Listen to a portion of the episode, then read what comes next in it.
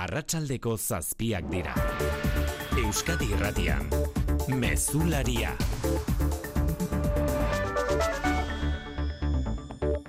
Arratxaldeon guztio isalaketak gehitzen ari zaizkio tolosako osteopatari. Zazpigarren emakume batek ere salatu du sexu erasoa leporatuta. Osteopata espetxean da ostira lazkeroztik behin akusazioen larritasuna ikusita epaileak ies egiteko arriskua argudiatu baitzuen. Ikerketak zabalik jarraitzen du. Hori berriena nekazarien protestak arabara eta Nafarroare iritsi diren egun honetan sindikatuen babesik gabe irten dira Nafarroan.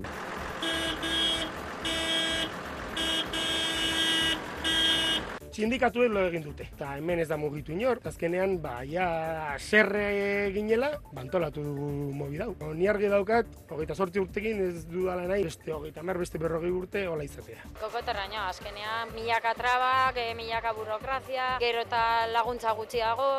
Ordu honetan ere trafikoa moteltzen ari dira nekazarien traktoreak hainbat puntuta Nafarroan patxirigoien nun daude protestak? Ba, arratsaldeon une honetan gu adibidez, horikain parean gaude, horikain ezkabarten, arratsaldeko lehen ordutik, hemendik igarotzen den N1 eta bata errepidea oztopatzen ibili dira traktoreak, Une honetan, behobi arantz baino iruñerrira itzultzean dago arazoa, berrogeita bost minutuko atzerapena eta autoilarak esaterako etulaineraino amabi kilometro dira altasu. Nekazari zenbaitek errandigutenaren arabera orain asmoa iruñerrian barna edatzea da, hilarak sortzea baino protestari azken kolpea emateko.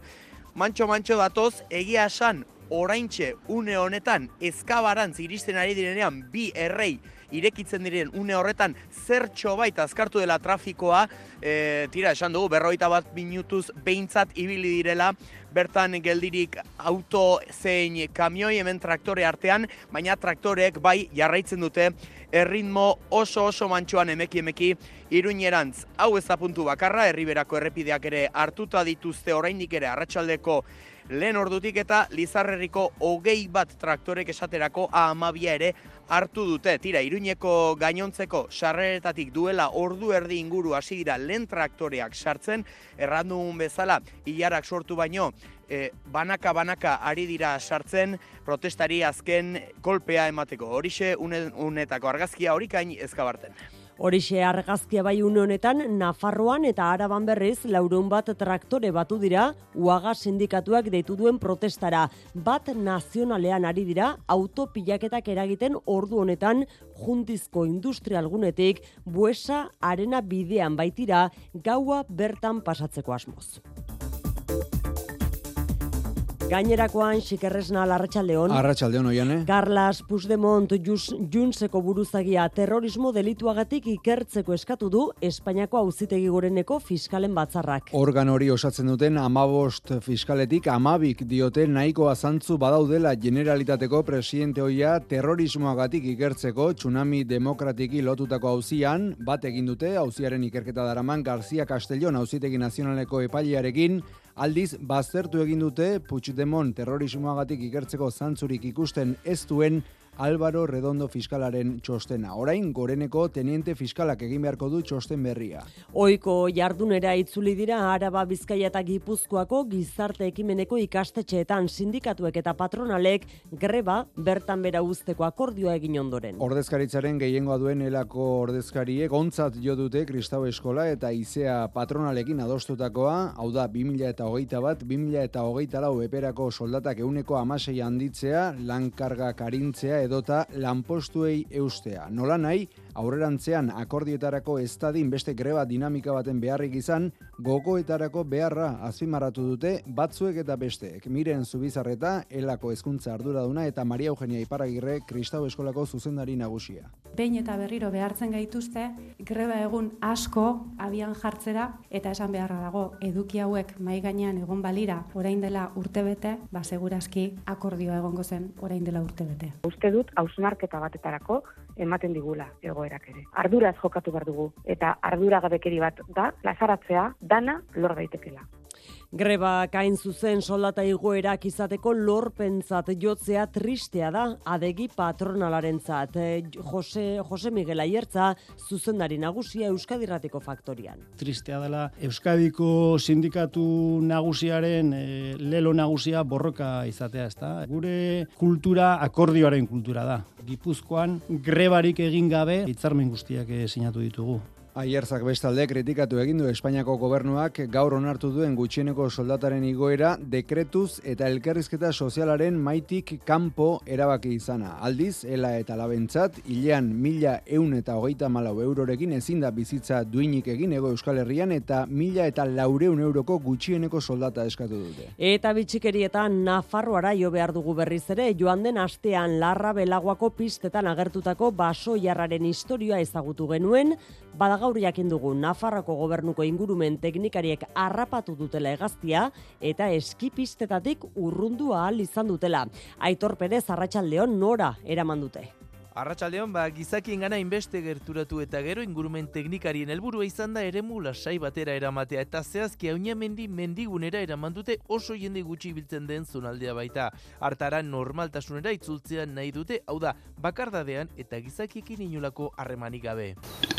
Basoia erratzen baterakoan geolokalizatuta izateko dispositibo txiki bat jarri zioten era horretan basoiarraren jarrera kontrolatu izango dute bereziki errepide edo eskipistetara itzultzen bada. Askatu eta ondorengo egunetan izan diren kontrolen arabera, ingurumen departamentutik baiestatu digute basoiarra ondo dagoela eta orain espero dute larrako erreserba barruan mantenduko dela eta ez dela berriro gizakien gana gerturatuko.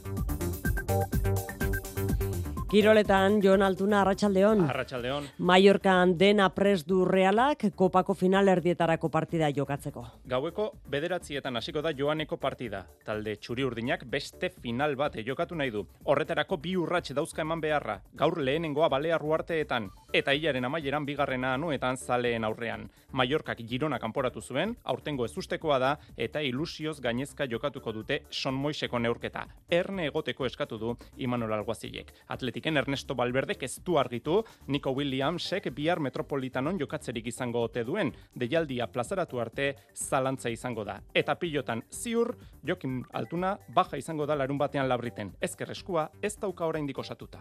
Laboral kutsak babestuta, eguraldia eta trafikoa. Euskalmeten jaione munarriz, Arratxaldeon. Kaixo Arratxaldeon, bihar asteazkena egoaizean nabarmendu ze joango da, aizelekuetan biziago ibiliko da, batez ere bagaualdetik aurrera, eta aize horrekin temperatura maksimoak igo egingo dira kanta hori xurialdean, eta ondorioz amazazpi edo emezortzi graudure eritxiko dira, batez ere itxasertzean. Mediterraneo xurialdean berriz, amairu edo amalau gradu ingurukoak izango dira, edo koska bat behira ego ere galditu daitezke. Zerua berriz odeitxu agertuko da, erdimaiako odeiekin eta goi odeiekin batez ere, baina ateri eutxiko du. Eta errepidetan xikartzen egoera. Banekazarien protestak eragindako eragozpenak ordu honetan, patxi irigoien lankideak Nafarroan aipatu dituen ez gain, araban gazteiz inguruan daude eragozpenak, jundiz eta gamarra arteko amar kilometro horietan, irunaldera eragozpenak ordu honetan, segurtasun saliak bai digunez.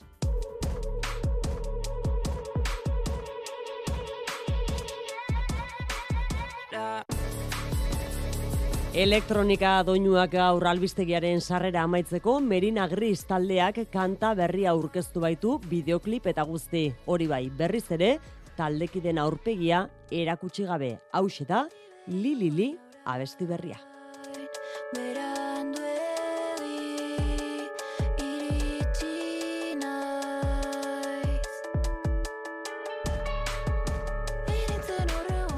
Arratxaldeko zazpiak eta bederatzen minutu, teknikan eta errealizazioan Paula Sensio eta Xabier Iraola. Euskadi Irratian, Mezularia, Oiane Perez. Goizean goizetik protestan diar dute nekazariek Araban eta Nafarroan azken lurralde honetan sindikatuen aterkiri gabe izan arren errepide zein kaleak traktorez betetzea beste erremediorik ez dutela izan diote itota daudelako ingurumen arleko neurri edo burokraziarekin. Foru gobernuaren arabera zortzireun traktore atera dira eta egun osoan zehar trafikoan arazo ugari sortu dituzte Nafarrako herri nagusietan. Ordu honetan ere ez da salbuespenik patxi, ezkaba inguruan zaude, horrere autopilaketak arratsaldeon. Arratxaldeon berriz ere, bai autopilaketak, ene unta hogeita bat A, oztopatzen ibili direnak oraindik ere hemen baitaude, baina kasu honetan ez behobiarantz eguerdian bezala, baizik eta iruñarantz, berriz ere, iruñerrira joko baitute hemengoek ere protestakin jarraitzeko, kasu honetan ez hilarak sortuz, baina bai iruñerrian barna edatzeko, eta badakigu, lizarrerritik ere sartu direla, lenda bizikoak Iruñerrian dagoeneko. Goizean e, goizetik esan dugu sarrera guztiak oztopatu dituztela Iruñerrian, Tafaialdean, Lizarrerrian eta Herriberan gauza bera eginez modu masiboan erantzun diote deialdiari nekazariek. Nekazal sindikatuen eraginik eza salatu dute eta eskaeren artean salatzen dute gehiegizko karga burokratikoa era berean eskatzen dute elikatze katearen legea betetzea produktuengatik bidezko prezio bat ordainduz beste aldarrikapen batzuek berriz hogei hogei tamar agenda indargabetzea proposatzen dute. Itota omen daude nekazariak. Sindikatu lo egin dute. Hemen ez da mugitu inor. Zerre ginela, bantolatu dugu mobidau. Toda la normativa de la PAC que se suavice un poco. La producción cada vez es, es peor. Ni argi daukat, hogeita sortzi urtekin ez dudala nahi, beste hogeita mer, beste berrogei urte, hola izatea. Nafarroako nekazal sindikatu nagusiek ez dute berez bat egin deialdiarekin, naiz eta eskaera gehienekin ados egon daitezkeen, Nafarroako gobernuak ere ulertu ditu zenbait errebindikazio, beste batzurekin aldiz, ez du bat egin txibitelendakariak ellos se han eh, manifestado como apolíticos y asindicales. Es verdad que algunas de las reivindicaciones que pone como eh, derogar la Agenda 2030. Horietako batzuk ultraeskuinak boxek bere gain egin baititu. E, bere hartu, bait, bere egin baititu barkatu. Horiek horrela zenbait nekazarik adierazi dutenaren arabera egun batez protesta egiteak ez dia eserrea baretuko neurria gartzen ez badira horregatik askoren artean lehena izan daiteke izan ere N eunta hogeita bata errepidea ozopatzen ibili diren zenbait nekazarik aitortu digutenaren arabera, ez da baztertzen bihar protestan jarraitzea. Nafarrako argazki apatxi irigoienen eskutik eta araban egoera antzekoa da jundizko industrialgunean elkartu dira goizean laureun bat traktore, kasu honetan uaga sindikatuaren deiari erantzunez, eta ordu honetan Luis Seron amar bat kilometroko autopilak eta ari dira egiten bat nazionalean jundizetik buesaren arabidean baitira nekazari horiek euren traktoreekin, bertan gaua pasatzeko asmoz, konta eguzu. Bai, traktoreak poliki poliki ibiliz bat nazional errepidean jundiztik gamarraino buesa arenarako bidean amar kilometro inguruko hilara sortu dute eta tartean autopilak eta luzeak eragiten dituzten. Goizean goiz, arabaia osotik iritsitako traktoreak dira. Eguerdia, Merkadonako banaketa zentrua izan dute lehen topagune protesta egiteko eroski eta lidelenetara joan dira gero sarbideak oztopatzeko. Lareun bat traktore elkartu dira mobilizazioa arrakastatxua Jon Moraza Uagako presidentearen arabera. La convocatoria ha sido un éxito gracias al propio sector, los ganaderos, los agricultores. Traktorek protestaldian zeharkatutako errepidetan eta gaztaizen bertan ere trafiko arazo ugari izan dira. Sektorean kokoteraino daudela mobilizatzeko beharra nabarmendu dute. Ainara Saez de Okariz, barrundiako nekazaria. Jendea ikusi behar du, gu ez baldin bagaude hor lehenengo sektorean toperan, gero jendea ba hori ez dauka zer jateko. Azkenean gure lana dira hogeita lau ordu, eta zaindu behar da, bestela gero platerrean ez dute edukiko eserrez. Bazkaltzeko tartea bukaturik arratsaldean traktoreak esan bezala jundizko industriagunetik buesaren ara abiatu dira bat nazionaletik. Bertan emango dute gaua, buesarenan emango dute gaua, bi argoizean aldarrikapena Eusko Jorlaritzaren lakuako egoitza aurrera eramateko asmoz. Bizkaian berri zostiralean aterako dira errepideetara, N eta N ba Bizkaia sindikatuetako baserritarrak egipuzkoan berriz xiker zein da asmoa. Ba, enbak erabaki du oraingoz protestaldietatik kanpo gelditzea, traktorerik ez ateratzea. Uste dute arazoa erpin askokoa dela eta protestek ez dela sektoreak dituen lehentasunezko beharrei erantzuten. Gurean ez ezik nekazari eta abeltzainek Espainiar estatuko errepideen nagusiak eta bigarren mailakoak ere blokeatu dituzte gaur traktoreekin. Prezio justuak edo burokrazia gutxiago eskatuz, traktore da luzek joan etorri asko eten dituzte iratibarrena. Bai, goizean goiz hasitako protestek ez dute, egunean zeharretenik izan, milaka traktore atera dira Andaluzian, Madrilen, Katalunian edota Gaztela Leonen. Eta moztu dituzte, sare nagusiko errepide ugari, esaterako Madrid eta Valentzia lotzen dituen A, irua, edota Madrildik egoaldera doan alau errepidea. Hauek lau orduz izan dira itxita. Sare nagusiko errepidez gain, hiriburuetako logistika azpiegitura garrantzitsuenak ere moztu dituzte esaterako Malagako portua, edota Merka Zaragoza eta Merka Madrileko atariak, honek noski milaka kamioi eta autoren joan etorria zaildu du. Testungur honetan Europa mailako nekazariak iritsi dira Europar batasunera eta Ursula von der Leyen presidenteak irakarri du pestiziden erabilera murrizteko lege proposamena erretiratzeko asmoa duela muturreko jarrerak eragiten dituen gai bat dela pestiziden hori hori argudiatuta. Amarkada bukatzerako pestiziden erabilera erdira murriztea jasotzen du proposamenak, baina aurretik ere ez zuten ekimenarekin bat egiteko asmorik ez Europar Parlamentuak ez da kontseiluak ere. Hauteskunden ondoren osatzen den batzordeak proposamen berria aurkeztu beharko du. Zure etxea efizienteagoa izatea nahi duzu? Jakina. Eta argiaren fakturan aurreztea. Eta gasarenean. Eta orain diru laguntzak dituzte. Inbertitu efizientzian. Egin zure etxe bizitza efizienteagoa eta jasangarriagoa eta aurrezten lagun diezazula. Informazio gehiago zure bulegoan eta laboralkutxa.eu selbidean. Laboralkutxa, bada beste modu bat. Eusko Jaurlaritzak enpresei laguntza emango die 2008 lauko enpresentzako laguntza plan berriarekin. Euskal ekonomiaren motorrarentzat. Laurogei programa eta seireun milioi euro baino gehiago laguntzetan. Informa zaitez euskadi.eusen eta espri.eusen. Aktibatu zure laguntzak. Eusko Jaurlaritza, Euskadi, auzolana. Etorkizuna dira, gure izateko arrazoia. Haien ilusio eta erronkak gureak ere badira. Bakoitza bere indarguneekin, ametxez gainezka. Zato argazkira. Euskal Eskola Publikoa, elkarrekin azten. Aurre matrikula otxailaren zazpitiko geite irura. Eusko Jaurlaritza, Euskadi, auzolana.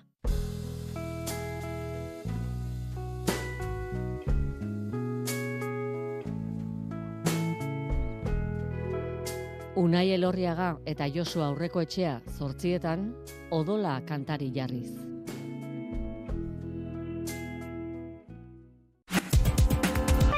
Euskadi Irratia.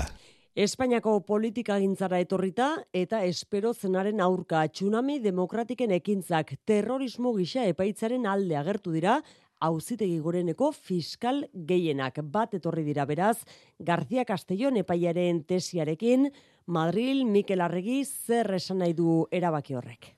Kaixo Arratsaldeon bagoreneko fiskal ekordagoa bota diote fiskal nagusiari eta gobernuari Carles Puigdemont terrorista gisa ikertzeko eskatu baitute. Fiskalen batzordeko 15kidetatik 12 atzera bota dute. Álvaro Redondo fiskalak tsunami demokratik auzian terrorismorik izan etzela zioen txostena eta orain goreneko fiskal burua izango da behin betiko eskaera e, hartuko duena e, erabakiko duena barkatu. Gobernutik Felix Bolaños ministroak garrantziak kendu dio gaurko erabakiari normalidad institucional y normalidad democrática absoluta. Ha una ponencia de un Baina, fiscal... Baina, mikrofonoz kanpo gobernuko kideek gogoratu dute bazpen hau behin behinekoa dela eta azken hitza terrorismorik ikusten ez duen fiskal nagusiarena, nagusiarena dela adierazpen horien aurrean baina Partidu Popularra aserrea azaldu da, Lo que le pedimos y lo que le exigimos al gobierno es que respete. Kuka sí. gamarrak dio nahikoa dela, gobernuak ezin diela fiskalei presio gehiago egin eta orain Monkloari fiskalen ebazpenak errespetatzea dagokiola. Gogoratu García Castellón epaileak Puigdemont inputatzeko eskaera egin ziola gorenari tsunami hauzian terrorismoa izan zitekeela argudiatuta orain goreneko epaiek erabaki beharko dute kasuarekin zer egin baina horren aurretik fiskaltzak kasuan ingurukoa iritzia argitu beharko du. Espainiako gobernuak bien bitartean gutxieneko soldataren euneko bosteko igoera onartu du gaurko ministro kontseiluan. Ala urtarriaren batetik aurrera, mila eun eta hogeita malau eurokoa izango da lanbide arteko gutxieneko soldata. Bestetik, langile publikoen soldatei, bi mila eta hogeita iruko urtarrietik ezarriko zaien puntu erdiko igoera gehigarria ere, horri ere eman dio oniritzia ministro kontseiluak gaurkoan. Badailean, mila eun hogeita malau euroko soldatarekin, ego euskal herrian ezin da bizitza duinik egin, ala salatu dute ELA eta LAB sindikatuek. Are gehiago azken urtetan izan diren garestitzea gaintzat hartuta, tartean etxe bizitzaren prezioarena, alokairuarena edota elika gaiena. Hori horrela, elak eta labek diote, gutxieneko soldata lurralde bakoitzaren egoeraren arabera ezarri behar dela eta ego Euskal Herriaren kasuan gutxienez mila eta laureun eurokoa izan beharko litzatekeela. Gutxieneko soldata mila eunda hogeita malau eurora igo izanak eragin txikia izango du gipuzkoan, ala adirazi du berriz, Miguel Aiertza adegiko zuzendari nagusiak faktoria saioan eta bertan azpimarratu duenez, lan hitzarmen guztiak maila horretatik gora egoteak eragingo du horri. Gutxieneko soldata gaurkotzea aldiz begi honez ikusi du aiertzak, ez ordea dekretuz eta elkarrizketa sozialaren maitik kanpo erabaki izana. Eta bestetik, ela sindikatuak atzo esandakoa atxekabez hartu du adegiko zuzendari nagusiak, soldata eta lan hitzarmenen hobekuntza greben bidez lortu direla alegia tristea dela Euskadiko sindikatu nagusiaren e, lelo nagusia borroka izatea, ezta? Gure kultura akordioaren kultura da. Gu gure enpresetan e, bultzatzen dugu, bueno, ba, proiektu partekatu eta akordioaren e, kultura, ezta? Gipuzkoan grebarik egin gabe, bat grebarik egin gabe, e, hitzarmen guztiak e, sinatu ditugu. Euskadiko eskola jantokietan berriz ere arazoak aurkitu dira. Ausolan enpresak aitortu du hainbat ikastetxetako atzoko otorduetako azalorean zorriak azaldu direla. Katerin enpresak deitoratu egin du gertakaria, baina salbuespeneko arrazoi naturalak eragindako kasuak izan direla, hori arrazoitu du eta baiestatu du aldi berean ez dela egon inolako arriskurik ikasleentzat asun arozena. Bai, zer Union enpresaren zerbitzua eten eta lehenengo egunean sortu dira arazoak, kasu honetan auzolan katerin enpresarekin, salbo espeneko egoera bat izan dela dio enpresak, lehorteak eragindako aldaketa naturalek sortutakoa, gainera azalorea den modukoa izan da, oso zaila egiten dela landare zorria ikustea. Dena den atzemandako loteko alde guztiak geldiarazi direla. Gipuzkoan gutxienez bi ikastetxeetan, andoa ingo ondarreta eskola publikoan eta lezoko herri eskolan izan dituzte arazoak, eta Bizkaian galdakaon gandasegiko eta urretako eskola publikoetan eta familiak kezkatuta daude urretako gurasoen elkarteko arduradunarekin hitz egin dugu. Las familias estamos bastante preocupadas por eh, la gestión de, de la empresa. También por... lan enpresatik jakinarazi dutenez landare zorria aurkitu da Euskadiko bost ikastetxeetan zerbitatutako azalorean eta beste hamar ikastetxeetara ere bidali da baina ez ziren sukaldatzera iritsi. Gertatuta gertatutakoaren informazioa badu hezkuntza ordezkaritzak eta intzidentzien protokoloa indarrean dago beharrezkoak diren neurriak hartzeko. Errenteriako udalak tentsio handiko gune izendatzeko eskari ofiziala egin du. Alokairuen prezioa mugatzeaz gain, etxe bizitzaren arazoari aurre egiteko mila eta berreun etxe bizitza eraikiko ditu udalak, hiru urteko epean erdiak alokairu publikora bideratzeko izango dira inoa mendiburu. Errenteriak hogeita emeretzi mila biztanle pasatxo dauzka. Asko, adinekoak dira eta horiek bakarrik bizi dira. Gazteak berriz, herrian geratu nahi dute. Udalerriaren errealitate horri, donostiatik amabi kilometro metrora kokatuta egotea batzen zaio. Aizpea eta egi errenteriako alkatea. Donostiak dituen prezio altuek eragiten duen justu bertan bizi nahi dutenen kaleratze bat eta kaleratze horretan bueno ba errenteria bada hautatutako herri hoietako bat eta horrek noski gure etxe bizitzaren eskaintzan presioa eragiten du. Herrian etxe huts gutxi daude, euneko bost bost. Horrek alokairurako eskaintza txikia eta garestia izatea dakar. Horregatik udalak tentsio handiko gune izendatzea eskatu dio eusko jaurlaritzari. Egia da, bueno, momentua berezia dela, hauteskunde batzuen atarian gaudelako eta ez dakigu horrek ere nola eragingo dion, baina pentsatzen dugu e, baldintza normaletan, ohikoetan, ba hiru eta sei hilabete arteko tramitazioa izan daitekeela. Hiru urteko epean udalak mila eta berreun etxe bizitza eraikiko ditu altzates nabide eta gamongoa ere muetan. Erdia alokairu publikora bideratuko da. Helburua errenterian egun dauden etxe bizitza publiko kopurua bikoiztea da. Bada hain zuzen ere Donostian manifestazioari dira egiten ordu honetan egungo etxe bizitza eredua salatzeko sortu alderdiak deituta. Atzo hasi zuten protesta bi etxe jabe handiren luxuzko apartamentuak okupatuz Donostian, Ainara Horti, zein da giro ordunetan, Arratxaldeon? Arratsaldeon ba manifestazioa duela minutu gutxi abiatu da Donostiako Gros auzoko Katalunia plazatik. Ehun lagun inguru elkartu dira abia puntu honetan. Ikurrinak eta pankartak eskutan hartuta gazte asko eta baita adin ertaineko jendea ere. Martxaren abia puntuan telefonikako zen eraikinetik zintzirik ikus genezakeen pankarta erraldoi bat, bertan izkilarriz, etxe bizitza eskubidea da, espekulaziorik ez, etxe eta bizitza duinak guztientzat horixe leloa. Hain zuzen, hau da, uzonetan sortuk seinalaturiko bi eraikinetako bat, Luxemburgoko funts batek hartu du bere jabetza gaur egun, eta bertan bizi diren maizterrak bertatzen, bertatik botatzen ari direla salatu dute aktivistek eta bertan luxusko apartamentuak eraiki nahi dituztela. Hain zuzen, Beñat Luzarraga sortuko kideak eman dizkigu mugimendu honen aldarrikapenen berri. Urgentziazko neurriak berehala hartu behar direla adierazi nahi dugu. Merkatuan esku hartu behar da eta legeek albideratzen dituzten neurriak muturreraino eraman behar dira. Manifestazioa zurriola ibilbidetik barna donostiako bule barrean sartzear da uneotan eta udaletxe aurrean amaituko dute adierazten batekin. Tolosan zazpi dira dagoeneko herriko osteopata ezagun bati sexu erasoa egotzita ertzaintzak jasotako salaketak. Eren egun aurkeztu zuten azkena bien bitartean, ustezko erasotzailea behin behinean kartzelara sartu zuen epaiak ostiralean fidantza kenduta dagoeneko. Azken ordotan beste emakume batek jarritako salaketaren kasuan ere aurrekoetan bezala berarekin bakarka zegoenean osteopatak gerrialdean hasitako masajea inolako baimenik eskatu gabe eremu intimoan amaitu zuela deklaratu du salatzaileak. Zazpigarren kasu hau, osteopata behimineko espezialdian dagoela aurkeztu dute, ordu gutxitan lau salaketa berri aurkeztu izanak, balizko zigorrak nabarmen gogortuko lituzkela aurre ikusita, Fiskaltzak neurri zorrotzagoak eskatu zizkion epaileari aurreko ostiralean, artean baldintzapean aske zegoen ustezko erasotzaileak alde egiteko arriskua areagotu egintzela izan zen erabili zuen argudioa. Eta epaileak hainbat salatzaileri eta osteopata berari berriro deklarazio hartu ostean, fidantzari gabeko behin behineko kartzelaldia agindu zuen osteopatarentzat.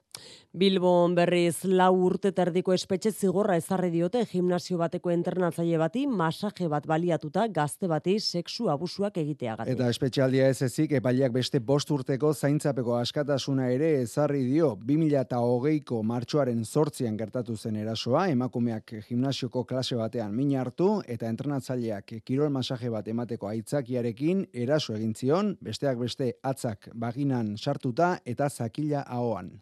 Aur pornografiarekin eta pedofiliarekin lotuta berriz, Polizia Nazionalak hogeita urteko gazte bat atxilotu du behasainen interneten bidez zirudiak partekatzea leporatuta. Barne Ministerioak zabaldutako oharrean azaldu du oso gogorrak direla behasaingo gazteari atzemandako irudiak adin txikikoak ageri dira persona nagusi batekin sexu harremanetan. Interneteko zerbitzuak eskaintzen dituen enpresa bateko hartarazi zion poliziari Gipuzkoan ordenagailu batean legezkanpoko irudiak atzeman zituela. Epailaren baimenarekin polizia gaztearen etxean sartu eta ordenagailuaz gain telefono mugikor bat atzeman zioten eduki pedofilo ugarirekin. Gaztea atxilotu eta tolosako epaitegian ari dira ikerketa lanak egiten, kasua sekretupean dagoela jakinarazi dute. Xiker, bestalde Bartzelonara begira, Dani Alves, futbol jokalari oiaren kontrako epaiketan, bigarren hauzi saioa izan baita gaur, hogeitigora gora lekukok deklaratu dute, eta agerian geratu da defentsaren estrategia zein den jokalaria edanda zegoela azpimarratzea. Jokalariaren emazteak esan du, etxera mozkor mozkor eginda iritsi zela jokalaria eta logelara sartzerakoan ziplo erori zela lurrera. Dantzalekuko ardura honetako batek ere esan du, gau hartan albes etzegoela oiko legean, edanda edo beste zerbait kontsumitu izanaren eraginpean zirudiela. Hain zuzen, epaiketaren atarian, jokalariaren defentsak aurkeztutako seigarren bertsioan, gau hartan mozkorra zegoela esan zuen jokalariak aringarri gisa. Epaiketaren azken egunean, bihar albes bera da deklaratzekoa, akusazioek bederatzi eta amabi urte arteko espetxe zigorra eskatzen dute futbolari hoiarentzat neska bat bortxatzea egotzita. Gazteizen inigo urkullu lehendakariaren eskutik Mariasun landa idazleak jaso du bestalde berdintasunerako emakunderen aurtengo saria. Mezu argia zabaltzeko baliatu du landak ekitaldi hori. Berdintasunaren alorrean oraindik badagoela zer eginik eta horregaitik erne jarraitu beharra dagoela. Erne gotea, ze gertatzen da, nun, nun dago gure lekua, gure duintasuna emakume bezala, defenditu, lortu deuna, aurrera jo, gauza guzti horiek ez, ez eseritzea eta plof eta lo egin.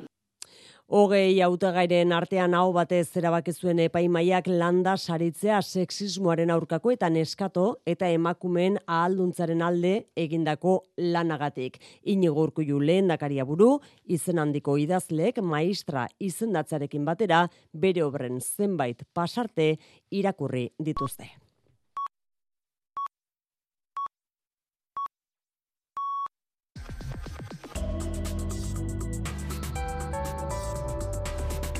Euskadi Irratian, eguraldia eta trafikoa.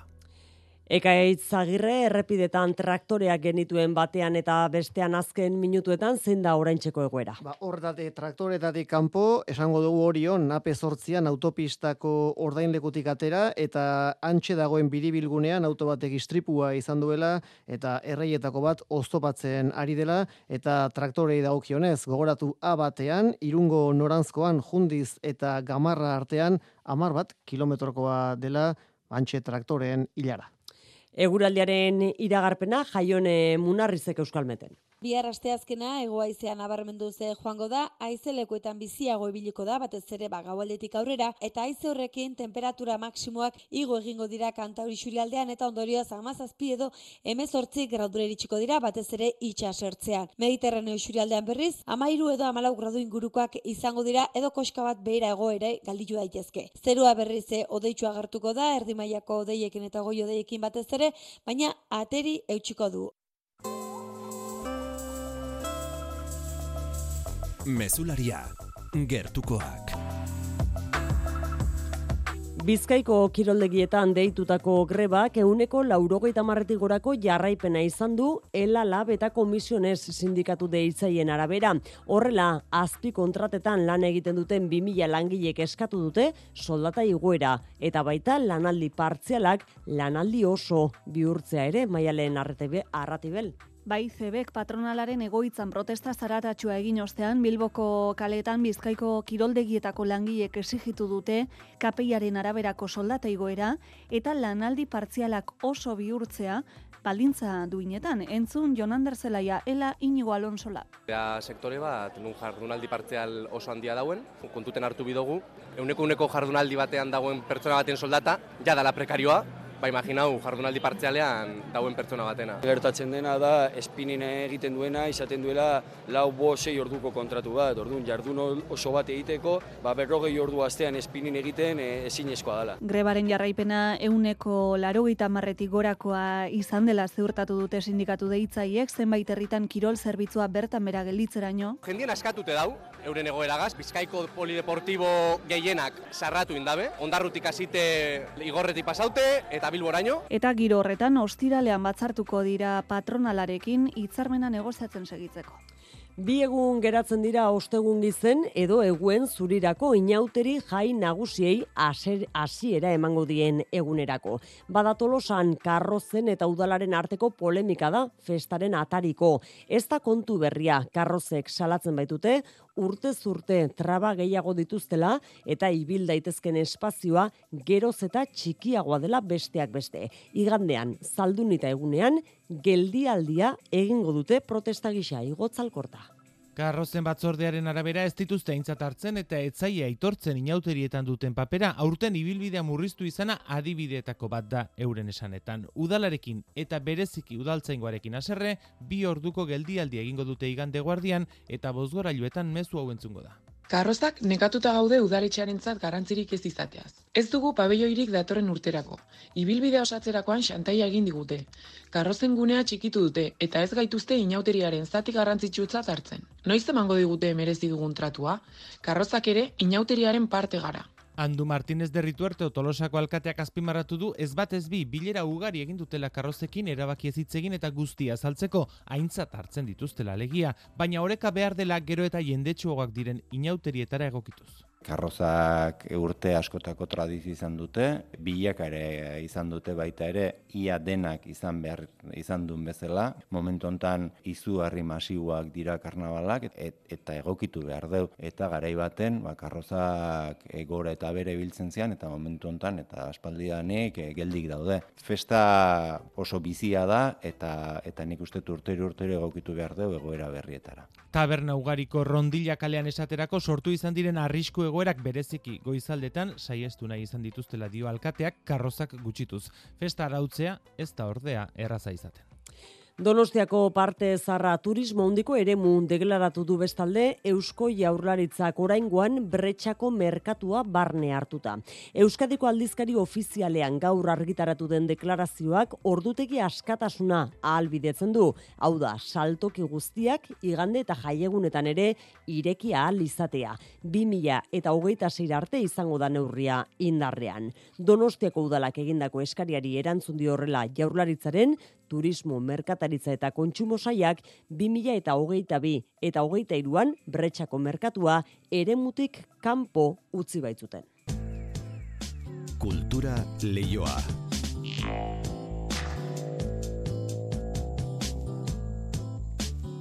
Iruñeko orfeoiak 2008 lauko programazioa aurkeztu du gaurkoan besteak beste Valentzian eta Madrien emanaldiak eskeniko ditu.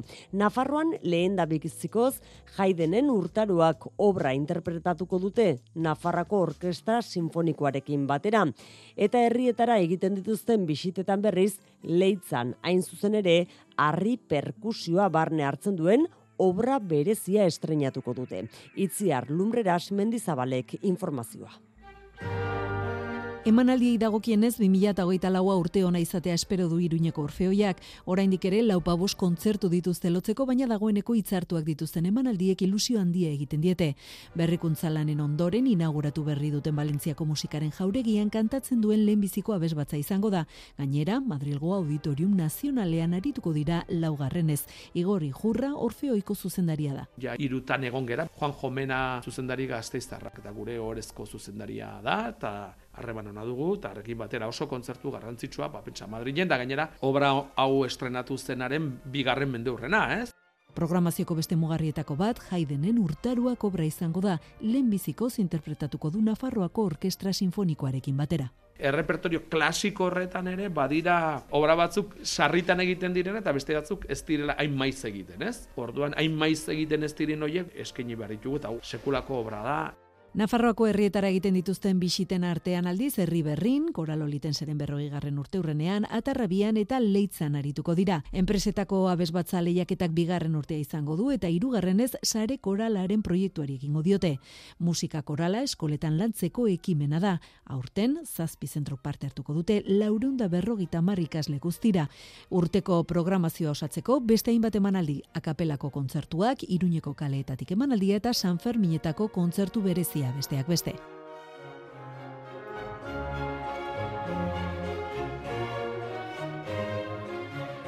Euskara zirakurtzeko aukera berriak ere baditugu, Karel Txapek idazle txekiarraren arrabioen gerra eta Ahmadu Kuruma Afrikarraren independentzien eguzkiak Euskaraz irakurri baita itezke. Koronabarrok eta aiora jakak itzuli dituzte Euskarara urren ez urren. Erein eta igela argitaletxeek eizei itzultzaien elkartearekin batera osatzen ari dira, literatura unibertsala bildumako ale berrienak dira, eun eta laurogeita zazpi eta eun eta laurogeita zortzi liburuak. Mailu odriozola. Arrabioen gerra eta independentzien eguzkiak, biak ere bestseller izan beharreko liburuak direla dierazi du aurkezpen honetan Koronabarro itzultzaileak. Pensatzen honek itzultzen nahi nitzala, merezizula liburu honek bestseller bat izatea. Gero irakurri dut e, aiorak itzuli duna, eta uste dut horrek ere merezidula bestsellerra izatea. Arrabioen gerra itzuli du berak, Karel Txapek idazle txekiarrak mila bederatzireun eta hogeita amaseian idatzitakoa. Nazien kontra aritu zen idazle hau eta novela honetan ikusten da boterearen kontrako jarrera. Zientzia fikzioko klasiko handietako bat da, urteetan irakurri duten liburu hau txekiako eskoletan han da oso oso korrientea, oso ezaguna, eta uste dut oso liburu nadala, eta oso interesgarria orentxe bertan ere. Boli kostakoa zen Amadu Kuruma idazlea eta euskarara ekarri du Aiora Jakak independentzien eguzkiak mila bederatzireun eta irurogeita sortzian idatzi zuen liburua. Independentzien eguzkiak da Ba, hori garai postkolonial hori, bolikostak e, milatzen da irurogeian lortu zuen independentzia, eta irurogeita sortzian idatzi zuen e, hau e, kurumak. Orduan, kontatzen da, aro eguzki berri hauetan, ba, nola bizi diren malinkeak.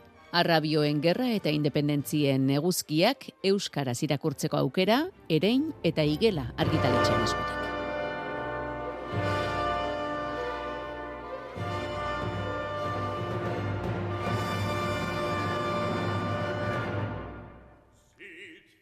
Zortziak hoge gutxi ditugu, Jon Altuna Arratxaldeon. Arratxaldeon oian, eh? Kirol tartean gaur itzordu nagusi bat dugu, gaueko bederatzietan, realak hasiko duen partida, Mallorcan. Eta Euskadi Irratian, zuzen zuzenean jarraitzeko aukera izango duzu, eh?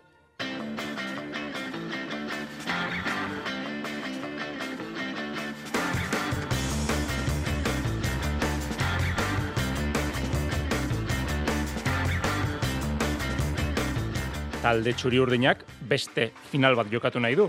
Horretarako bi urrats dauzka eman beharra gaur lehenengoa balea ruarteetan. Eta iaren amaieran bigarrena anoetan zaleen aurrean, Mallorkak girona kanporatu zuen, aurtengo ez ustekoa da, eta ilusioz gainezka jokatuko dute son moiseko partida. Erne egoteko eskatu du, imano lalguazeiek. Atletiken Ernesto Valverde ez du argitu Nico Williamsek bihar Metropolitanon jokatzerik izango ote duen. Deialdi aterarte zalantza izango da.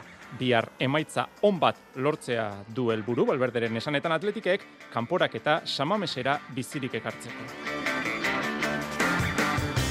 Emakumezkoetan, bihar bertan jokatuko duo Atletikek Granadillaren kontra erreginaren kopako finale laurdenetako partida. Gaurko saioan, Naikari Gartia eta Mariasun Kinonesen hitzak entzungo ditugu.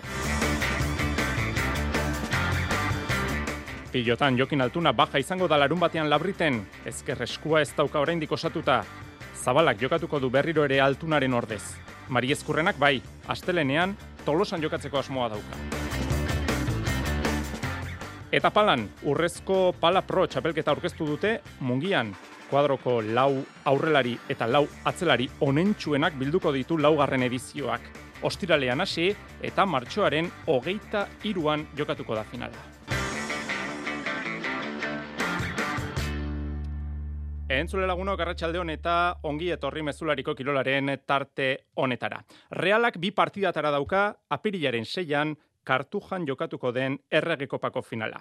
Gaur Mallorcaren kontra, emaitza on bat lortuta ekin nahi dio bideari. Goazen eh, son moixera, maitane urbietak aixo arratsaldeon. Arratsaldeon Jon. Finala gertu bezain urrun dagoela esan daiteke, beraz asteko komeni da gaur, Javier Agirreren Mallorcaren zelaian, emaitza on bat eskuratzea itzulerako partidarako. Hori da egia da kartu joko final hori bi partidetara dagoela, kanporak eta bakarrera kopa honetan ba, bi partidetara erabakiko den lehen eta kanporak eta bakarra izango da. Eta zuk esan duzue, komeni da gaur eh, irabaztea emaitza on batekin etxera bueltatzea. Eta ez pentsatzea kanporak eta honek bigarren zati bat izango duela, hau da buelta realearenan jokatuko dela, horrela enfokatu du neurketa realak, finala balitz eh, bezala, ekin nahi dio gaurko itzorduari imanolen talde taldeak kartuja aztu eta sonmoixeko infernua konkistatzea izango da gaur xedea. Realean ilusioa da nagusi jon, baina baita Mallorcan ere eta ikusi besterik eh, ez da behar zalek taldeari egin dioten harrera bengalak batuka da eta deabruak ikusi ditugu noiz e, non nahi Sonmoiseko estadiora sartu aurretik. Leporaino beteko da Mallorcaren estadio. Hau sarrera guztiak agortuta daude. Beraz giro makurrari egin beharko dio aurre realak lehen biziko neurketa. Honetan talde txuri urdinak gol bakarra jaso du e, kopako ekitaldi honetan, sendo agertu da atzeko lerro horretan, eta hori ezu- e, ezinbestekoa izango da gaurkoan ere aipatu bezala datorren e, itzulerako partida horretan kanporak eta erabaki al. Izateko zalantza nagusia, Mikel Oiartzabalen esker belauna nola dagoen e, da, ikusiko dugu, jokatzeko moduan ote dagoen, eta ikusiko dugu kubok eta traorek ere zenbateko ekarpena egiten duten. Japoniarrak aukera asko ditu, hasieratik aritzeko ikusi egin beharko da eskuin egalean, traorek eh, hasieratik jokatuko du ote duen, ala aranburuk jarraituko duen bertan errege izaten. Gogoratu, aritze lustondo ere azken unean batu dela Mallorcako espediziora eta behasaindarrak ere izango duela taldeari laguntzeko. Ba, gero eta gutxiago geratzen da Jon ilusioz beteriko eh, gau handi bati aurre egiteko. Ilusioa da nagusi realean gau handi bat bizi nahi da gaur eta kartujatik ba ordu honetan gaudena baino gertuago egun nahi du, eh, egon nahi du neurketa amaitzen denean talde txuri urdinak. Eta realtzalea maitane, e, bidaiari dabil, egia esan azken urteotan Europan, eta kopak ere eman dio, horretarako gaur aukera, alduenari behintzat, e, Mallorcan ez dakit zenbat e, zale txuri urdin izango ote diren? Ba, bidaiatu beharko, ez? Eh? Zeigarren geldialdia du kopan realak eta guztietan tokatu zaio etxetik kanpo aritze eta ondorioz kopaz gozatu nahi izan duen realzaleak bidaiatzea beste erremediorik ez du izan. Eta bai, gaur hemen ere reala ez da bakarrik egongo, ia lareun, lareun inguru, eh? Realzale espero dire, ikusi ditugu estadio kanpo galdean nola zeuden eh, hortxe taldearen iritsiera ikusi zai, iritsi zai taldeari jada neurketa hasi aurretik as, auspoa emateko prest, baina hor zeuden Mallorcako zale guztien artean, ba, txiki, txiki geratu dira, baina bai, eh? taldea ez da bakarrik egongo, laren zale inguru ikusiko ditugu hemen, son moixeko armaila honetan, esan dugu, eh? orain arte realak kopako kanporak eta guztiak etxetik kanpo jokatu behar izan ditu, hala eta guztiz ere, hemen dago final aurrekoetan, eta oraingo honetan gutxienez, kanporak eta etxean erabakitzeko aukera izango da, eta kopaz aurrez aurre bizitzeko aukera izan ez duen eh, zaleak, ba hilaren hogeita zazpian realearenan horretarako aukera izango du. Ba, oso ondo, amaikakoak dauzkazunean maitane, eskatu lasa egitza eta egingo dizugu tartea. Gero arte, Oso ondo, gero arte. Protagonistak entzungo ditugu, asteko nola ez, entrenatzailea, Imanol Alguazil, Imanolek zugur hitz egin zuen prentsa aretoan. Posible da, baina badezpada ere erne egoteko eskatu du Imanolek. Dudi gabe, baina baita ere jakin da, zaila izango gala, Mallorca ere ba, helburu berdinakin egongo dala, eta e, bueno, ikusi genuela zer gertatu zitzaion Gironan kontra. Orduan partida gexea este izango, eta bueno, pres gaude, ba, bueno, e, zati badakigu ez dala gexea izango. Euskadi irratian aditu lanetan izango ditugu gaur, Gari Uranga, Angel Garitan ondarru, eta nerea zuzberro. Analisi hause egin digu zuzberrok Mallorcaz realaren gaurko aurkariaz. Azkenean, nik uste dut adibide izan behar degula e, Mallorcak e, Gironen aurka laurdenetan e, jokatu zuen partida, bertan, e, esan duzun bezala, aipatu duzun bezala, bost lagunekin e, atzen atera zan, eta bi aurrelarierekin. Eta nik uste hor egongo dela gakoa. Azkenean, e, badakigu Mallorcari gustatzen zaiola pixka bat itxoitea, e, bloke basu batean ezartzea, bere zelaian, baina lapurtzen duenean, batez ere oso joko zuzen bat egitea, eta erabiltzea batez ere abdon eta eta larin ba, transizio horretan oso oso azkarre ateratzeko. Arratxaldeko zazpiak eta berrogeita zazpi minutu maitan eurbi eta itzeske maitan eurbietak badauka realaren hau amaikako aurrera maitan, eh? Bai, eta Imanolek berreskuratu dituen eh, jokalariak, hau da, Amarit Raore eta Taike Kubo hasieratik arituko dira, hasieratik zelairatu ditu Imanolek eta ondorioz hause izango da, bederatzietatik aurrera sonmoixen realak zelairatuko duen amaikakoa, Remiro izango da atean, Traore Zubeldia Lenorman eta Javi Galan atzeko lerroan, Zelai erdian galazko irukotea, Zubimendi, Merino eta Brais Mendez osatutakoa, eskuinegalean takekubo ikusiko dugu, ezkerretik barrene arituko da, eta aurrean erreferentzia nagusia, Umar Sadik izango da. Ederki, mila esker maitane, gero arte. Gero arte. Atletikek bihar jokatuko du. Metropolitanon, Atletico Madrilen kontra gaueko bederatzi terdietan.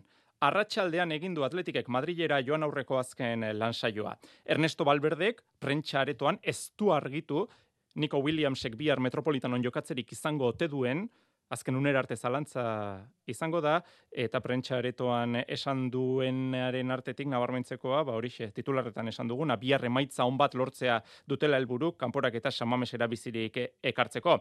Horretaz gen gogoratu du atletikok denboraldi honetan etxean jokatutako amazazpi partidatatik amasei irabazi egin dituela, bat berdindu duela, txapeldunen zenbakiak direla zehaztu du txingurrik, Europako talderik onena dela etxean, balberderen hitzetan, talde fisikoa direla esan du, beti ematen dutela neurria bereziki defentsan eta naiz eta partidaren kontrolik ez izan, golak sartzeko gaitasuna dutela azpimarratu du.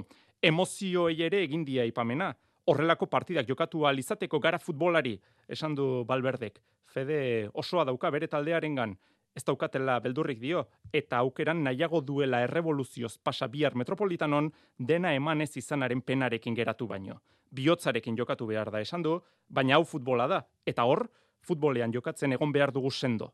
Joanekoan zein itzulikoan, giro aparta espero du armaietan atletikeko entrenatzaileak Ernesto Valverdek. Las cosas hay que afrontarlas y además es bueno tener estos retos. Y sí, es verdad, tenemos experiencia, ya hemos jugado ese tipo de partidos, ellos también, entonces yo creo que es un partido atractivo para todos. Partida erakargarria, erronkari aurre egiteko prest da Ernesto Valverde. Errege kopa bakarrik ez, erreginaren kopa ere bai, bihar final laurdenetako partida jokatuko du atletikek lezaman arratsaldeko seiter dietan. Kosta ADG Tenerife taldearen kontra, Granadillaren kontra, Naikari Garzia. Motivatuta ez, azkenen badakigu kompetizio berria dela eta, eta bueno, ba, ondo ibili garela e, txapelketa e, honetan, sentsazio onak dazkago aurreko partioetatik, egia da ba, ba bi porret e, jarraian e, gatozela, baina bueno, nik uste e, taldeak konfiantza hori dakala joku ona e, egiten e, ibili garelako eta eta bueno, ba, ilusio berri horrekin. David Aznar entrenatzaileak hogeita bilaguneko zerrenda eman berri du, Irene Ogiza, denboraldi honetan lehen aldiz, taldearen deialdian sartu da. Maria Asun, Kinones, atezaina eta talde osoa motivazioz gainezka dira. Ikaragarria oso altua, gainera etxean izan da, e, zozketa atera zanean, ja etxean joketzen genula jakin izan genunean, kriston poza hartu genuen, nik uste hori guretzako oso oso ona dela, e, zale gurekin egongo direla, e, maila honean gaudela etxean, eta dena emango degula. E, hori argi daukat, eta gure eskuan dagoen guztia emango degula, den e, sinismena daukat eta eta polita izango da e, e, tentsio hondiko partidua. Txapeldunen ligan final laurdenetako zozketa egin dute, adar, adar batean Barcelona Bran eta Chelsea Ajax dira partidak, beste adarrean Lyongo Olympic Benfica eta Jaken Paris Saint-Germain. Gogoratu finala Bilbon jokatuko dela Samamesen maiatzaren hogeita bostean. Eta gizonezkoetan Jordania Asia Kopako finalera iritsi da Egokorea kanporatuta aurkaria biharko Iran Qatar partidatik aterako da.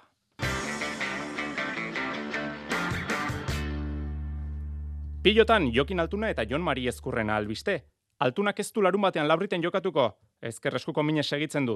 Mari Ezkurrenak bai, astelenean jokatzeko asmoa dauka. Iñaki Berastegi. Tolosako beotibar pilotalekuan eman dute euren asmoen berri amezketakoak eta berrio zargoak. Jokin altuna gaur sortzi, Tolosan jokatuko den amairu garren jardunaldiko material autak eta egitera joan da, eta bertan jakitera mandu, larun batean labriten, amabi garren jardunaldiko partida, ez duela jokatuko, eta datorren asteartekoa Tolosakoa jokatzea duela helburu. Duen minarekin ezinezkoa zaio pilota jotzea, eta jokatzea Jokin altuna. Larun baten ez jokatu behar, eta, eta bueno, saiatuko naiz asteartako jartzen. Egunero entrenatzen hain ez fisikoa eta, baina eske ezin dut frontoia in, atzore junitzen da bos minutuak utzi behar izan nun.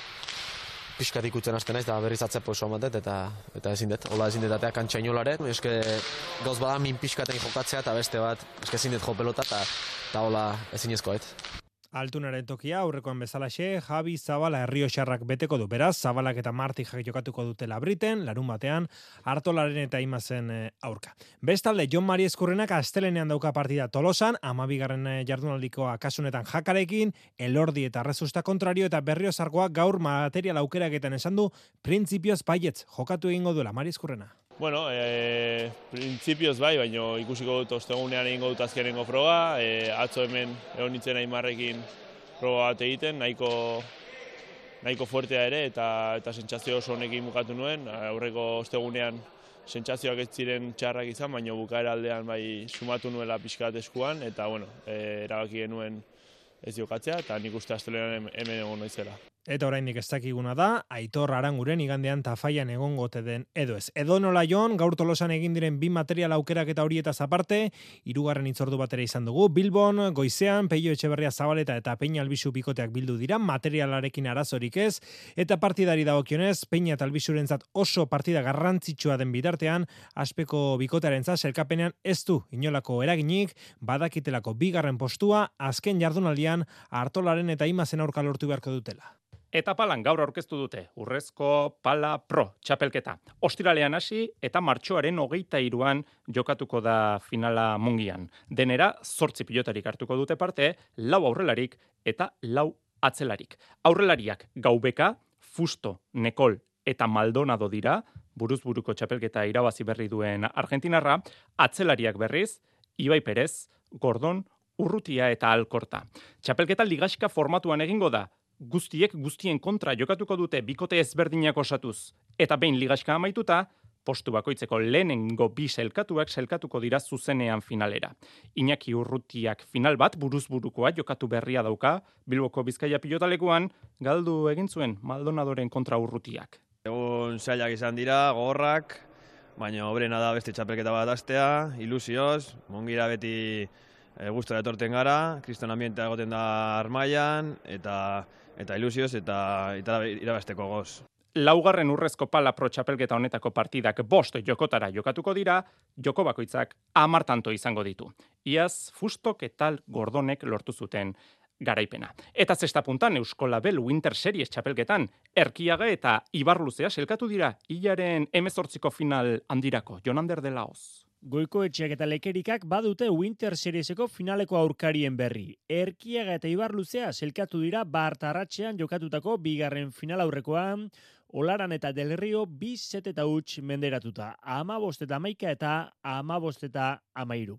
Erkiaga eta Ibar Luze ezin hobetu uztartu dira jaialaiko kantxan. Ispazterko aurrelaria dotore aritu da aurreko kuadroetan eta markineko atzelariak sendo lagundu dio atzealdean. Haien joko onaren ondorio, Solaranek eta Delerriok ezin izan dute beren mailarik onenean aritu. Hala, lotut aritu dira pilotalekuan eta hirugarren posturako leian aritzarekin konformatu beharko dute. Aritz erkiaga ostera pozik finalerako selkatuta norgeaoka berezi espero du hilaren emezortzian. Bai, eta gainera inakin azkeneko partidun. Oso berezi izango da honek bihaztik eh, oso bereziek izango diz, azkenengo ensaiuek, azkertidue, e, baina bueno, disfruta behin biko da, honetan bi aztitan, gero domekan e, frontora sartzen gainean, ba, euneko eune moteko. Jon Ibarluzeak eberaldetik lehen da biziko finala, jokatuko du, noiz eta bere ala agerien utzi eta urrengo partidan. Bai, ba, ez hilik egeiz askatu ez, lehenengo ze winterra modoko txapelketa handi baten, hainbeste jenteaz, telebizin eta horre dakarren danaz. Eta bueno, finalera sartzi lortu, oin azkenengo pausu moti falta da. Euskola Bel Winter Seriesaren finala otxaiaren emezortzian jokatuko dute igande huerdiz aurrez, amabian irugarren eta laugarren postuak izendatuko bituzte Johan López Olaran del Rio partida jokatuta. Txerrendularitzan gaur hasi da Kolombiako turra, amaitu berria da lehenengo etapa, Fernando Gabiriak irabazi du. Neiro Quintana bueltan da hain justu Movistar taldearekin. Eta afizionatu mailan bada Euskal talde bat, Ipar Euskal Herrian, Iparralde Team dauka izena. Jose Maria Paolazak dakar informazio gehiago. Arraunean ur jokoren eskutik garatu den lapurdi taldearen antzekotasunik aurkiliteke nahi izatera txirrindularitzan eratzen ari den tin iparralde emeretzi taldean.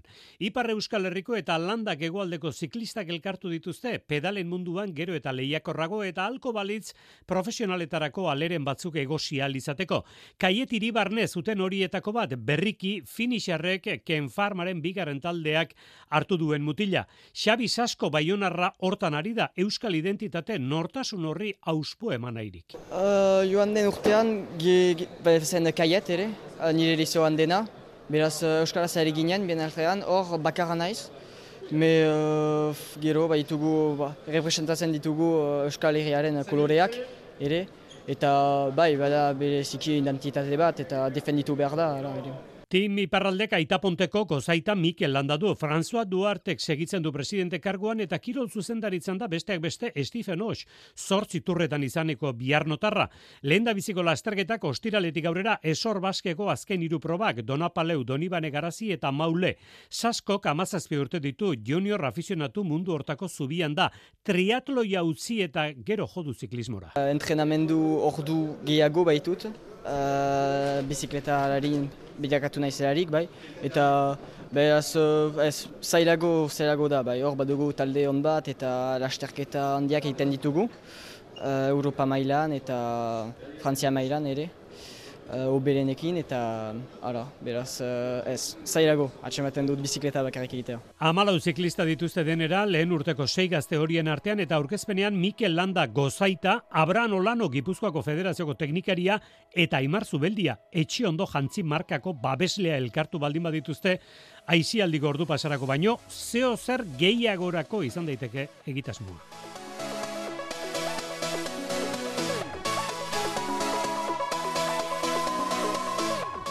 Eskubaloian anaitasunak, Pablo Castro fitxatu du denboraldi baterako. Kangaseko pivotea, zilarrezko mailako, Atletico Novas taldetik fitxatu du Iruñeko taldeak. Hauxe kontatzeko genuena, ordubete eskaisbarru gaueko bederatzietan Mallorca Reala partida kontatzeko itzuliko gara. Gero arte beraz, ondo segiagur.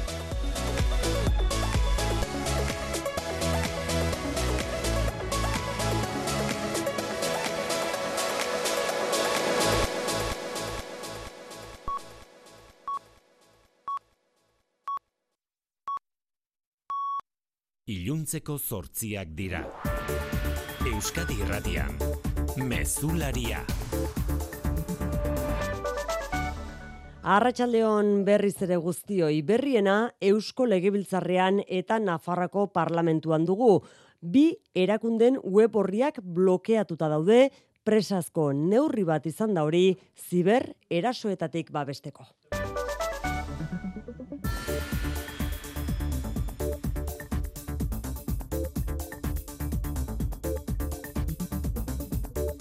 Xikarresna laipatu dugu web horriak blokeatuta legebiltzarrean eta Nafarrako parlamentuan zibererasoa edo zibereraso susmoa tarteko zein dira xetasunak. Nafarroako parlamentuko webgunearen kasuan ez dago martxan hacker talde Errusia zale batek jakeatu eginduelako ala berri eman du Espainiako kriptologia zentroak. Nafarroako parlamentuko informatika zerbitzuak lanean ari dira ordu honetan webgunea berriro martxan egondadin Oraingoz ez dakigu zibereraso horrek ondorioren bat izan ote duen datuen babesari lotuta. Eusko Legebiltzarraren webguneari dagokionez, Legebiltzarreko zerbitzuak izan dira webgunea blokeatu dutenak jakeatze aleginaren berri jaso ondoren, bada espada hartu dute neurri hori datuak babesteko helburuz. Euskadiko merkataritza ganberaren webgunea jakeatzen ere saiatu dira, antza beste zibererasoak egin edo egiten alegindu diren talde berberak.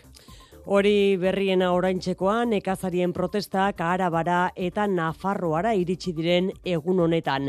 Nafarroan sindikatuen babesik gabe nekazariak irten dira kalera, baina azken ordukoa dugu UAGN sindikatuak azkenean bat egin berri duela nekazarien protestekin. Hauesek aurretik bildu ditugun iritziak.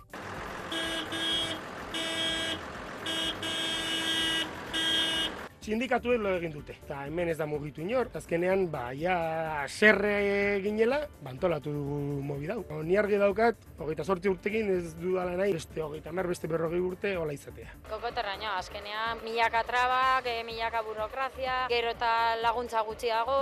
Ordu honetan ere trafikoa moteltzen ari dira nekazarien traktoreak hainbat puntutan, ezkaba inguruan etularen eraino iristen dira iladak nazional eunda hogeita bata errepidean, iruñera bueltan baitatoz errepideretara irten diren traktoreak. Eta lizarran moztuta dute A amabi errepidea araban berriz, laureun bat traktore bate, batu dira, uaga sindikatuak deitu duen protestara, bat nazionalean ari dira autopilaketak eragiten, ordunetan jundizko industrial gunetik, buesa arenara bidean baitira traktoreak gaua bertan pasatzeko asmoz, amalau bat kilometroko autopilaketak daude, jundiz eta gamarra artean. Gainerakoan salaketak gehitzen ari zaizkio tolosako osteopatari. Zazpigarren emakume batek ere aurkeztu du salaketa sexu erasoa leporatuta. Osteopata espetxean da, ostiralaz geroztik behin akusazioen larritasuna ikusita, epaileak ies egiteko arriskua argudiatuta. Ikerketak zabalik jarraitzen du. Epaitegietan, Carlas Puigdemont Junseko buruzagia terrorismo delituagatik ikertzeko eskatu du Espainiako auzitegi goreneko fiskalen batzarrak. Organ hori osatzen duten amabost fiskaletik amabik diote nahiko azantzu badaudela generalitateko presidente hoia terrorismoagatik ikertzeko tsunami demokratiki lotutako auzian bat egin dute auziaren ikerketa daraman Garzia Castellón auzitegi nazionaleko epailearekin aldiz baztertu egin dute Puigdemont terrorismoagatik ikertzeko zantzurik ikusten ez duen Álvaro Redondo fiskalaren txostena. Orain, goreneko teniente fiskalak egin beharko du txosten berria. Oiko jardunera itzuli dira Araba Bizkaia eta Gipuzkoako gizarte ekimeneko ikastetxeetan sindikatuek eta patronalek greba bertan bera usteko akordioa sinatu ondoren. Grebak hain zuzen, soldata igoerak izateko lorpentzat jotzea tristea da adegi patronalarentzat Jose Miguel Aiertza zuzendari nagusiak faktorian aderazi duenez. Tristea dela Euskadiko sindikatu nagusiaren e, lelo nagusia borroka izatea, ezta? Gure kultura akordioaren kultura da. Gipuzkoan grebarik egin gabe hitzarmen guztiak e, sinatu ditugu. Aierzak bestalde kritikatu egin du Espainiako gobernuak gaur onartu duen gutxieneko soldataren igoera dekretuz eta elkarrizketa sozialaren maitik kanpo erabaki izana. Aldiz, ela eta labentzat, hilean mila eun eta hogeita malau eurorekin ezin da bizitza duinik egin ego Euskal Herrian eta mila eta laureun euroko gutxieneko soldata eskatu dute. Nazioartean ekialde hurbiletik azken ordukoa jamasek erantzun egin dio, estatu batuek Egiptok eta Katarrek aurkeztutako sueten proposamenari. Hamas responded tonight. We're reviewing that response now. Uh, and I'll be discussing it with the government of Israel. Hamasen erantzuna aztertu egin behar dutela esan du Katartik Anthony Blinken, estatu batuetako estatu idazkariak, bihar elkartuko dira Israelgo gobernuarekin, baina baikor agertu da Blinken, suetena posible eta naita ezkoa dela adirazi baitu. Eguraldiaren iragarpena jaso behar dugu, bihar odei gehiago ikusiko dugu eta egoaizea ere altxako da, jaionemun munarriz. Bihar asteazkena egoaizean nabarmendu ze joango da, aizelekuetan biziago ibiliko da, batez ere ba aurrera, eta aize horrekin temperatura maksimoak igo egingo dira kantauri xurialdean eta ondorioz amazazpi edo emezortzi gradure iritsiko dira, batez ere itxasertzean. Mediterraneo xurialdean berriz, amairu edo amalau gradu ingurukoak izango dira edo koska bat behira ego ere galditu daitezke. Zerua berriz ze odeitzu agertuko da, erdimaiako odeiekin eta goi odeiekin batez ere, baina ateri eutxiko du. Arratxaldeko zortziak eta 6 minutu, kiroletan gaur reala, bihar atletika, kopako finalerdiek ere emango dute zer esana datozen orduetan. Euskadi ratian kontatuko dizuegu guztia. Bihar arte, ondo izan.